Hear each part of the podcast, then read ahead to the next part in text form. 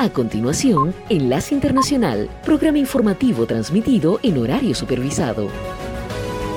Esta es una producción internacional de Red Radial.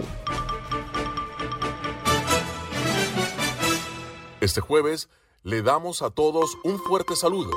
Le saluda Gonzalo Abarca y aquí comenzamos con Enlace Internacional.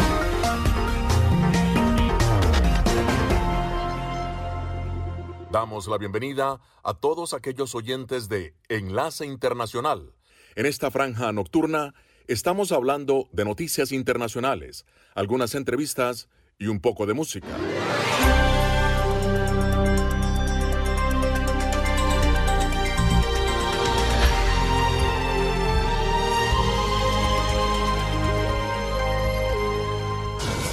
Enlace Internacional.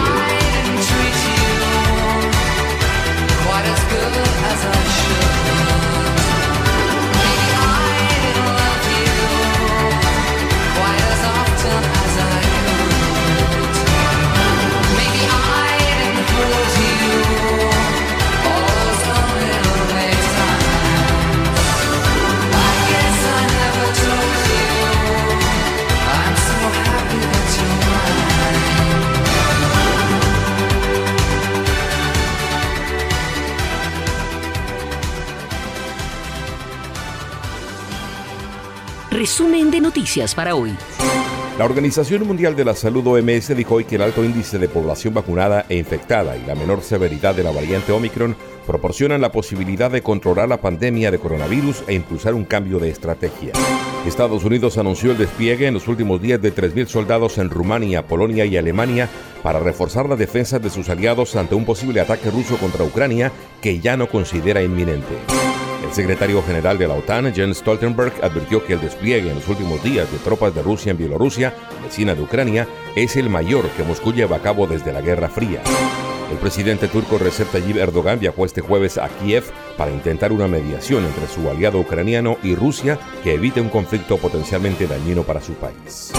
La junta militar que ocupa el poder en Burkina Faso desde el golpe de Estado del pasado 24 de enero levantó el toque de queda tras la asonada horas antes de la cumbre de la Comunidad Económica de Estados de África Occidental que valora sanciones contra ese país. Presuntos sicarios mataron a balazos a cuatro hombres en una zona indígena del estado mexicano de Michoacán, donde 24 horas antes otros cuatro hombres fueron asesinados de la misma manera, lo que parece indicar que las dos masacres están relacionadas, dijeron las autoridades. El opositor partido peruano Renovación Popular anunció que presentará una moción de destitución contra el presidente de Perú, Pedro Castillo, por considerar que éste se ha burlado del país y no tiene competencias para mantenerse en el cargo.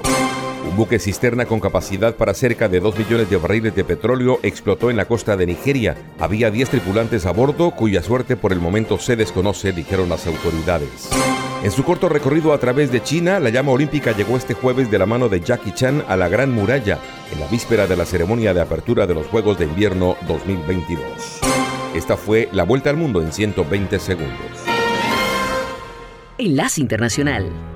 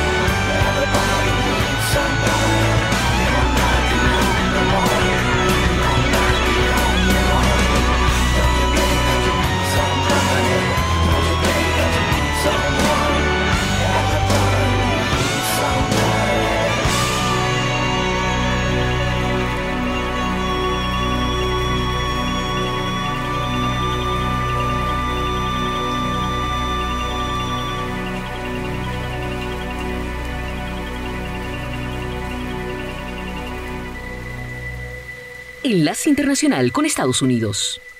En los próximos días, 3.000 tropas estadounidenses se desplazarán hasta Alemania, Polonia y Rumanía, luego de que el presidente Biden autorizara esta operación militar, cuya misión no es luchar en territorio ucraniano, sino proporcionar apoyo al flanco oriental de la OTAN y demostrar a Moscú que se mantienen prevenidos para el peor de los casos. En tanto, un día después de que el Pentágono anunció el envío de tropas, desde el Kremlin exhortan a Estados Unidos a dejar de alimentar la crisis en Europa del Este a medida que Moscú continúa llevando a cabo su gran despliegue militar en la aliada República de Bielorrusia, país fronterizo con Ucrania. La OTAN observa con preocupación estos movimientos militares y el secretario general de la organización, John Stoltenberg, advirtió que el gobierno ruso está equipando a sus fuerzas en la región con una amplia gama de modernas capacidades de combate en una operación que, según advierte, es el mayor despliegue militar ejecutado por Moscú desde la Guerra Fría. Paralelamente, y en entrevista con La Voz de América, el portavoz del Pentágono, John Kirby, aseguró que por ahora Rusia no ha manifestado ninguna señal de reducir su escalada militar, como le solicitaron desde la Casa Blanca y sus socios de la Alianza Atlántica.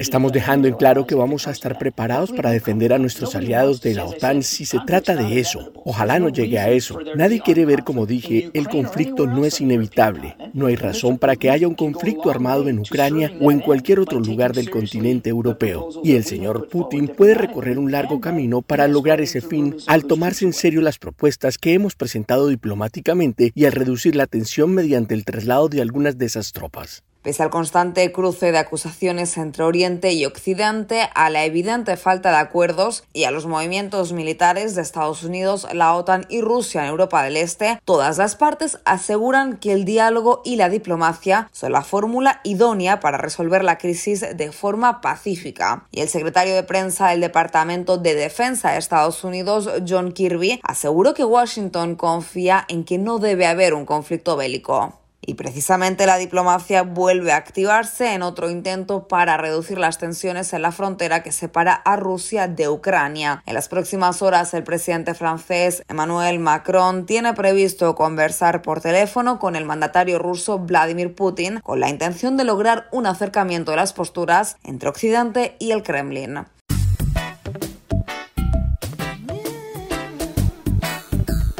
Enlace Internacional.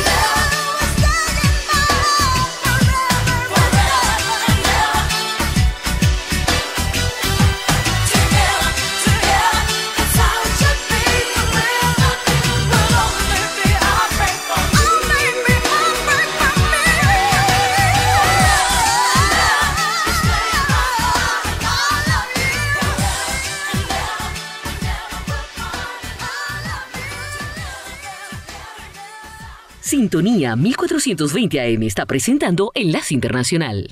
A medida que Rusia acumula sus fuerzas cerca de la frontera con Ucrania, Turquía continúa suministrando a Ucrania drones armados recientemente desarrollados. Asli Aydin Tasbas, integrante principal del Consejo Europeo, señala la creciente tensión entre las relaciones de Ankara y Moscú. Turquía no está contenta con la expansión rusa. Turquía no está feliz de que Rusia esté mostrando sus músculos en el antiguo espacio soviético y ha apoyado particularmente a Ucrania a través de la venta de armas, pero también de drones. Desde Libia hasta Siria, los drones turcos o vehículos aéreos no tripulados, también conocidos como UAVs, se han ganado rápidamente la reputación de ser baratos y efectivos. Los drones atrajeron la atención mundial en 2020 después de desempeñar un papel clave en la derrota de Azerbaiyán por las fuerzas respaldadas por Armenia en el disputado enclave de Nagorno-Karabaj pero en Ucrania enfrentarían un desafío mucho más grande de parte de las fuerzas rusas. Y está la opinión del analista de defensa Ardame Blutoglu. En conflictos como Siria, Libia y Nagorno-Karabaj, los drones turcos se utilizaron contra defensas aéreas de baja calidad o prácticamente ninguna defensa aérea. Sin embargo, el ejército ruso posee una gran cantidad de sofisticados equipos de defensa aérea, equipos de guerra electrónica. En octubre, el uso de drones turcos por parte del ejército ucraniano contra los separatistas respaldados por Rusia demuestra la importancia de los drones no solo militar sino psicológicamente y Pedro Burkovsky, miembro principal de la Fundación de Iniciativas Democráticas en Kiev, destaca. Eso aumentó la moral no solo en el ejército ucraniano, sino también del público en general y demostró que si los ucranianos pueden resistir y pueden defenderse de Rusia en la región de Donbass, eso también hizo que Turquía fuera más visible como aliado, dijo. Rusia se apresuró a condenar el uso de drones turcos por parte de Ucrania y los presidentes turco y ruso han desarrollado fuertes lazos, lo que generan preocupaciones en la OTAN. Turquía es fuertemente dependiente del gas ruso y de la cooperación siria, pero si los drones de fabricación turca terminan causando bajas rusas, las relaciones bilaterales podrían enfrentar un gran desafío. Enlace Internacional.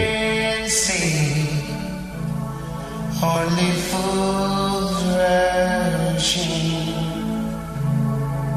and I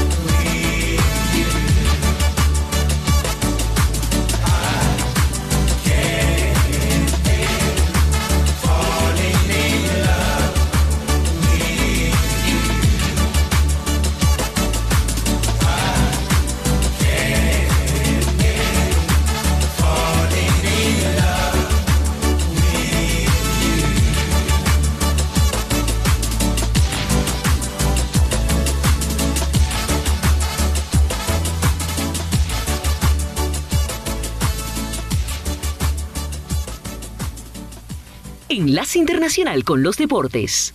El equipo de fútbol americano de Washington ahora se llamará los Commanders. El anuncio este miércoles tiene lugar 18 meses después de que la oncena eliminara su nombre ante críticas de que era ofensivo para los indígenas norteamericanos y bajo presión de los patrocinadores. La organización se comprometió a evitar todo ícono representativo de indígenas tras llevar el nombre simple de Washington Football Team en las dos últimas temporadas. La agencia AP destaca que Washington se suma así a otros equipos como el de béisbol, los Guardians de Cleveland, que están dejando atrás nombres ofensivos para las tribus autóctonas, los Chiefs de Kansas City, fútbol americano, los Blackhawks de Chicago, hockey, y los Bravos de Atlanta, béisbol, han dicho que no tienen planes de cambiar su nombre. Desde 1932 hasta hace dos temporadas, Washington empleó el nombre Redskins, Pieles Rojas, que ofendía a indígenas y a otros grupos.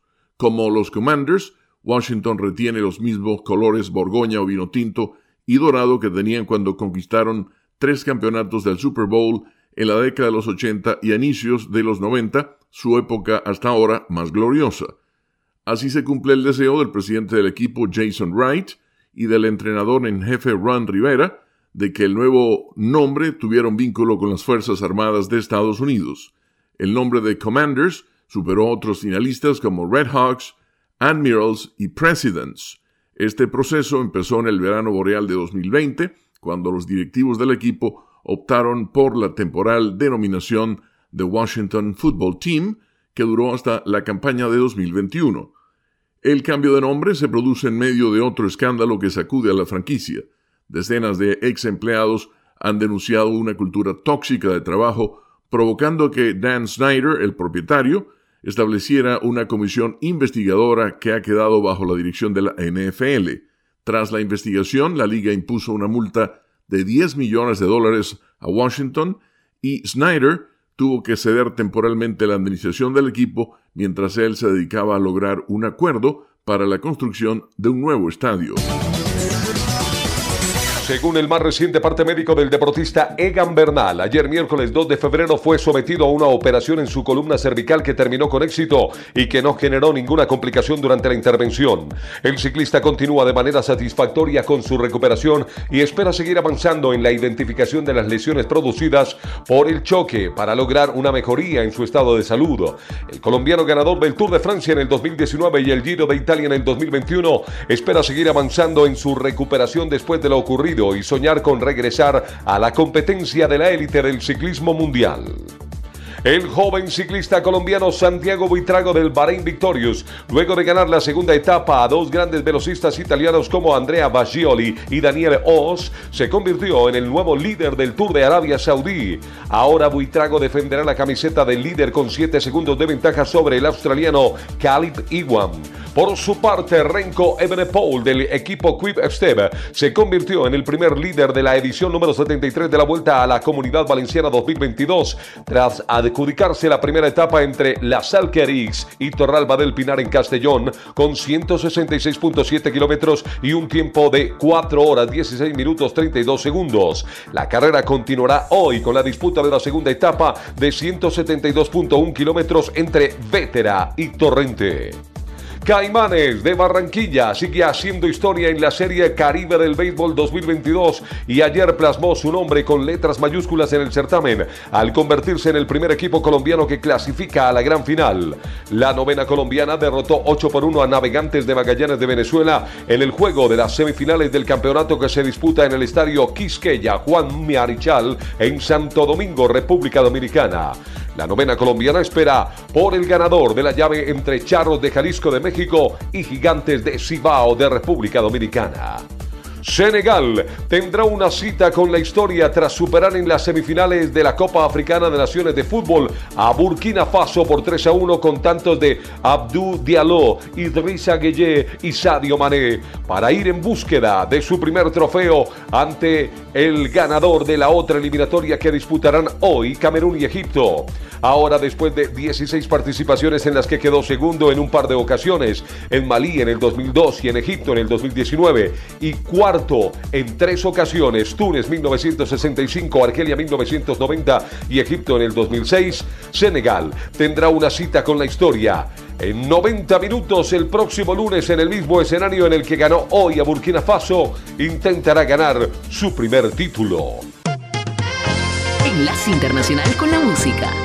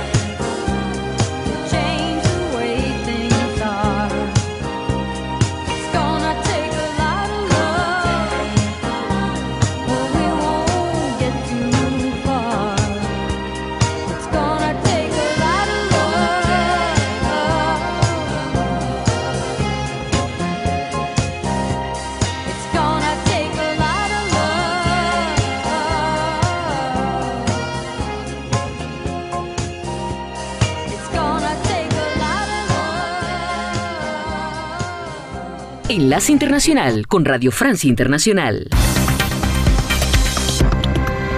Carmele Gayubo. El régimen nicaragüense clausura 14 asociaciones estudiantiles y centros universitarios, entre ellos la Universidad Politécnica de Managua. Daniel Ortega pretende así acabar con los símbolos de la protesta juvenil de 2018. Cocaína adulterada provoca la muerte de 20 personas en Argentina, una intoxicación masiva que ha dado lugar también a 70 hospitalizaciones. El gobierno llama a la población a no consumir droga que haya sido adquirida recientemente. Estados Unidos da un paso al frente en la crisis ucraniana. La Casa Blanca va a enviar 3.000 soldados a Europa del Este para apoyar a las fuerzas de la OTAN en caso de una invasión rusa a Ucrania. Moscú pide a Washington que deje de alimentar tensiones. Noticias en RFI. El presidente de Nicaragua, Daniel Ortega, quiere hacer callar a las universidades que fueron epicentro de las protestas contra su régimen. Por decisión del Congreso, ayer se cerraron 14 asociaciones y universidades como la Politécnica de Managua, donde en abril de 2018 se atrincheraron cientos de estudiantes durante unas masivas protestas. También han sido clausuradas la Universidad Popular Nicaragüense, la Paulo Freire o la Universidad Católica Agropecuaria del Trópico, por citar algunas de ellas. Asimismo, las autoridades echaron el cerrojo a nueve asociaciones, entre ellas varias ONGs a las que acusan de falta de transparencia sobre la procedencia de sus fondos. Acallar a la juventud contestataria y aquellos que la respaldan es el objetivo, afirma un líder estudiantil nicaragüense que por cuestiones de seguridad prefirió no revelar su identidad. Con él habló Hugo Pasarelo. Es un golpe muy fuerte, la verdad, porque a pesar de toda la represión y eh, el régimen policial que se ha creado dentro de las organizaciones de estudio, entre las universidades, nosotros, a pesar de todo, logramos incidir en los estudiantes, se lograron organizar y muchos estudiantes eran nuevamente activos en la aula de clase y hoy vuelven a ser desmovilizados por culpa de este régimen.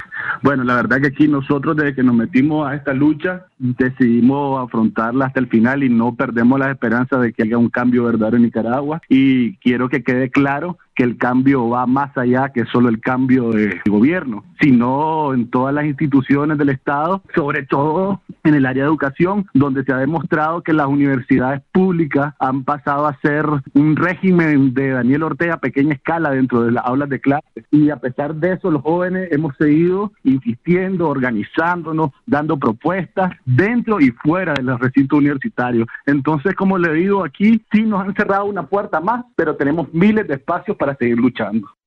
Y entre tanto, allí en Managua sigue el juicio a más de 40 opositores. El tribunal declaró culpable ayer a Ana Margarita Vigil, miembro de la opositora Unión Demócrata Renovadora que procede de la disidencia sandinista.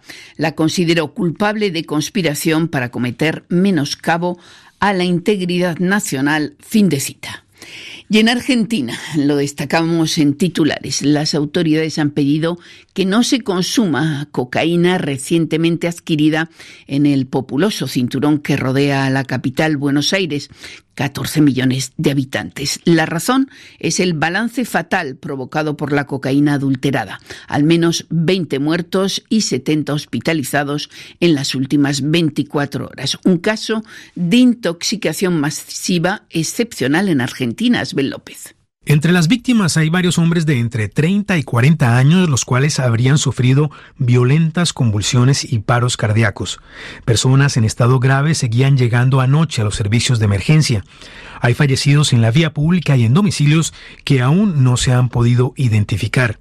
El balance por este caso es por tanto provisional. La policía detuvo a por lo menos 10 personas en una vivienda en el empobrecido barrio 3 de febrero, a medio centenar de kilómetros de la capital. Se presume que ahí se mezcló y se distribuyó la cocaína adulterada. Esta fue calificada de altísima toxicidad por las autoridades del distrito de San Martín, una de las localidades donde se han registrado muertes. Es un hecho absolutamente excepcional, agregaron. Los dealers o expendedores de droga fraccionan la cocaína. Algunos lo hacen con almidón, otros con alucinógenos. Al cortarla pueden ocurrir errores. También es posible que un narco meta la mano para perjudicar a otro. De este último caso de ajuste de cuentas, sin embargo, no hay precedentes en Argentina. Era Asbel López. Han sido 6.300 barriles de petróleo los que se han derramado en la Amazonía ecuatoriana a causa de una fuga que se produjo al romperse un oleoducto. El derrame afecta a una reserva natural y a un río, según datos aportados por la empresa que opera el oleoducto averiado. La compañía oleoducto de crudos pesados. La empresa afirma que ya se ha recolectado y reinyectado al sistema 5.300 barriles de crudo, lo que representa 84% del derrame. La emergencia se desató el pasado viernes cuando una caída de rocas perforó el oleoducto en Piedra Fina, una cadena montañosa ubicada a unos 80 kilómetros al este de Quito. Mientras, otro desastre ecológico ha sido denunciado ante la OEA, la Organización de Estados Americanos. El representante permanente del Perú ante esa organización ha denunciado a la empresa española Repsol por el daño ambiental y económico causado en la costa peruana por el derrame de petróleo que se inició el pasado 15 de enero. Este hecho ha sido calificado por el gobierno como el peor desastre ecológico ocurrido en Lima en los últimos años. Según las últimas pesquisas, 6.000 barriles de petróleo fueron a parar al mar. Y en Perú hay otras graves denuncias. La prensa peruana ha revelado que el nuevo primer ministro Héctor Valer, nombrado el martes, fue denunciado por su mujer y su hija por malos tratos, como bofetadas, patadas en el rostro y diferentes partes del cuerpo, jalones de los cabellos, lo que en 2017 llevó a un juez a dictar medidas de protección. Los vecinos del edificio donde entonces residía Valer lo llegaron a declarar persona non grata y ello por gritos y exabruptos del hoy primer ministro. Incluso reunieron firmas para expulsarlo del lugar. Y en Bolivia, el presidente ordenó la creación de una comisión que revise los casos de personas sentenciadas por feminicidio que hayan sido liberados. Luis Arce toma esta decisión después de que una masiva protesta exigiera justicia por el asesinato de dos mujeres a manos de un hombre condenado por otro feminicidio, pero liberado por la justicia por enfermedad. Estados Unidos enviará tropas adicionales a Polonia y Rumanía para reforzar a los aliados de la OTAN en Europa del Este ante lo que Washington describe como una amenaza rusa de invasión de Ucrania, una decisión que el Kremlin califica de destructiva para la búsqueda de soluciones diplomáticas a esta crisis. Los detalles desde Washington con nuestro corresponsal Xavier Vila. El presidente Biden manda 2.000 efectivos militares a Polonia y Alemania, adscritos a la División Aerotransportada 82 con sede en Carolina del Norte, y desplaza mil más del segundo regimiento de caballería desde su sede alemana de Bilsek a Rumanía. La Casa Blanca justifica la medida en el compromiso estadounidense con sus aliados de la OTAN ante los tambores de guerra que suenan en Ucrania, en el flanco este de la Alianza Atlántica. John Kirby es el portavoz del Pentágono. Pentágono. Estos movimientos no son permanentes, están diseñados para responder al entorno de seguridad actual. Es más, estas tropas no van a luchar en Ucrania, van a asegurar la defensa robusta de nuestros aliados de la OTAN. Biden muestra músculo militar ante la presión rusa, sin descartar aún una salida diplomática a la crisis. En este sentido, la Casa Blanca subraya que ha ponderado su respuesta al evitar mandar tropas a los países bálticos de la OTAN, Estonia, Letonia y Lituania, antiguos miembros de la Unión Soviética. Desde Washington para Radio Francia Internacional, Xavier Vilá. Y en otro orden de asuntos, decir también que Estados Unidos ha ofrecido 5 millones de dólares por información que permite condenar a Maximiliano Dávila, ex jefe antidrogas del gobierno del expresidente boliviano Evo Morales, acusado por un tribunal de Manhattan de enviar una tonelada de cocaína al país norteamericano. El presidente ecuatoriano se encuentra en China para inaugurar los Juegos, para la inauguración de los Juegos Olímpicos de Invierno que tendrá lugar mañana. Guillermo Lasso también espera renegociar la deuda de unos 5.200 millones de dólares que su país tiene con el gigante asiático y avanzar hacia la conclusión de un acuerdo de libre comercio. Es un informe de Lucía Valentín. Guillermo Lasso quiere dar un nuevo impulso a las relaciones entre Ecuador y China con una visita muy centrada en el plano económico y comercial y en particular en un posible tratado de libre comercio que lleva décadas fraguándose, según Lorena Herrera, doctora en estudios internacionales e investigadora del Instituto de Estudios Nacionales de Ecuador. Ecuador venía solicitando dentro de diversas comisiones a partir de diversos años la posibilidad de firmar acuerdos para el desarrollo. Esa fue la propuesta de Correa. La respuesta de China fue lo único que nosotros suscribimos son tratados de libre comercio. Ese es el instrumento de política económica y comercial de China y esa es la propuesta de China al mundo. Y hoy está negociando o posibilitando esta vía con países como Panamá, con países como Uruguay. Y ahora se dan las condiciones y la posibilidad de que el Ecuador vaya justamente en la búsqueda de ese tratado porque es parte del proyecto político de Lazo. Un tratado de libre comercio o TLC que llegaría en un contexto de fuerte desequilibrio entre lo que China le vende a Ecuador y lo que le compra. Lazo quiere consolidar en particular la exportación del camarón, del banano y de la fruta del dragón. Que el Ecuador tiene actualmente un déficit comercial con China que ascendería aproximadamente a los 33 millones de dólares en este periodo. Entonces, ¿qué significa un TLC? Se inscribe de manera perfecta dentro del posicionamiento que Lazo ha hecho hacia el modelo económico basado en la apertura, la liberalización comercial. Se debe hacer un análisis técnico de cuáles serán los sectores sensibles de la economía ecuatoriana que podrían verse afectados por la entrada de vigencia de un TLC. Otro de los grandes dosieres que trae el presidente Lazo a China es el de la renegociación de los más de 5 mil millones de dólares de deuda que Quito contrajo con Pekín. Ecuador es el país pequeño latinoamericano con mayor financiamiento por parte de China. Por supuesto, China negociará en este punto todos los aspectos que sean favorables para que esas inversiones, por supuesto, se sigan manteniendo, otros contratos se renueven y, por supuesto, también buscar nuevos sectores en donde sus empresas transnacionales podrían operar en nuestro país. Lazo buscará también ampliar la cooperación con China en materia de lucha contra el coronavirus. El país sudamericano ha recibido más de un millón de vacunas chinas. Y para terminar, la llama olímpica, en vísperas de la ceremonia de apertura de los Juegos Olímpicos de Invierno de Pekín, la antorcha llegó hoy a la Gran Muralla de la mano del actor chino Jackie Chan. Desde Caracas, Enlace Internacional, por sintonía 1420 AM.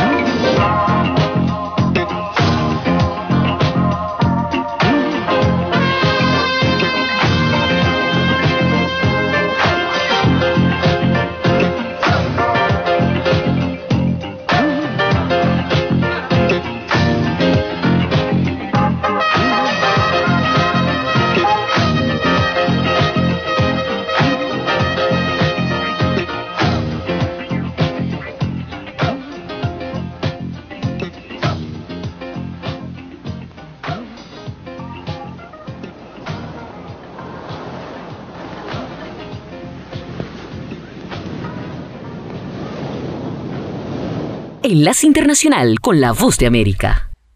Estados Unidos enfrenta una preocupante ola de violencia en muchas ciudades del país, con armas ilegales inundando las calles, adolescentes que están siendo asesinados y un número alarmante de agentes de policía que han muerto a tiros. La violencia armada, que ya estaba en aumento durante la pandemia, está creciendo nuevamente y las ciudades afectadas tienen el desafío de enfrentarla sin saber, en muchos casos, cómo podrán detenerla. Una de esas realidades está en Nueva York, donde hoy el presidente Joe Biden intentará empezar un proceso en busca de acciones. El mandatario trata de disipar las críticas de que no ha sido lo suficientemente duro con el crimen y tiene previsto exhibir los esfuerzos federales, estatales y locales para sacar las armas y los atacantes reincidentes de las calles. Pero hay límites a lo que el presidente puede hacer cuando no hay interés en el Congreso para aprobar leyes sobre las armas. El esfuerzo más fuerte en los últimos años fracasó, incluso después de que 20 niños y 6 adultos murieran en el tiroteo de la escuela Sandy Hook en 2012 en Newtown, Connecticut. Biden también está tratando de navegar por la compleja política del momento, encontrar formas de combatir el crimen y al mismo tiempo presionar por una mayor rendición de cuentas después de los asesinatos de personas negras por parte de la policía. Todo esto se desarrolla en el contexto de encuestas recientes que muestran que los estadounidenses están cada vez más preocupados por el crimen y que los republicanos tienen una ventaja sobre los demócratas como el partido que haría un mejor trabajo al enfrentarlo. El presidente Biden se reunirá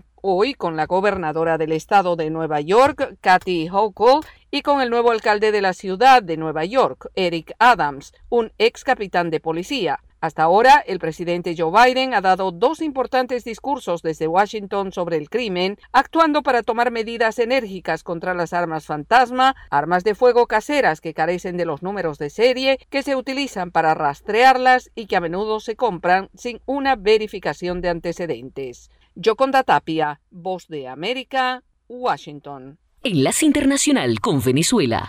En todo el país se han registrado al menos 509 incendios forestales entre diciembre y enero, informó el ministro de Ecosocialismo Josué Alejandro Lorca, subrayando que a la fecha tenemos un aproximado de 4.311 hectáreas afectadas. Representantes del Colegio San Ignacio de Caracas ganaron como mejor delegación internacional en el modelo de las Naciones Unidas de la Universidad de Harvard, una actividad que se celebró en Boston entre el 27 y 30 de enero. Participaron más de 4.000 delegados de escuelas secundarias de todo el mundo. El presidente de la Asociación de Líneas Aéreas de Venezuela, Humberto Figuera, espera que las autoridades nacionales tomen en consideración la apertura de vuelos desde y hacia Portugal, instando a que los temas políticos se mantengan alejados de las operaciones aeronáuticas para garantizar movilidad y conectividad. Desde Caracas, Enlace Internacional, por sintonía 1420 AM.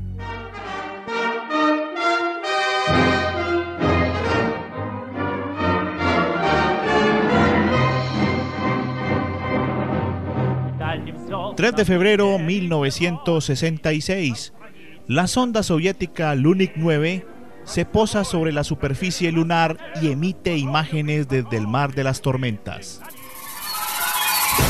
Están escuchando Un Minuto para la Historia. Las crónicas de la época dicen que tras alunizar desdobló sus instrumentos como si fuesen pétalos, pero la flor se marchitó con rapidez y el día 6 de febrero dejó de transmitir imágenes. Nunca más se supo del aparato que probablemente continúa en el mar de las tormentas. Les acompañó Julio César Sepúlveda.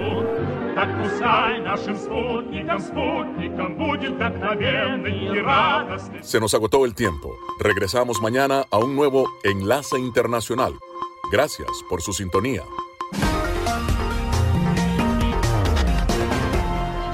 www.redradial.co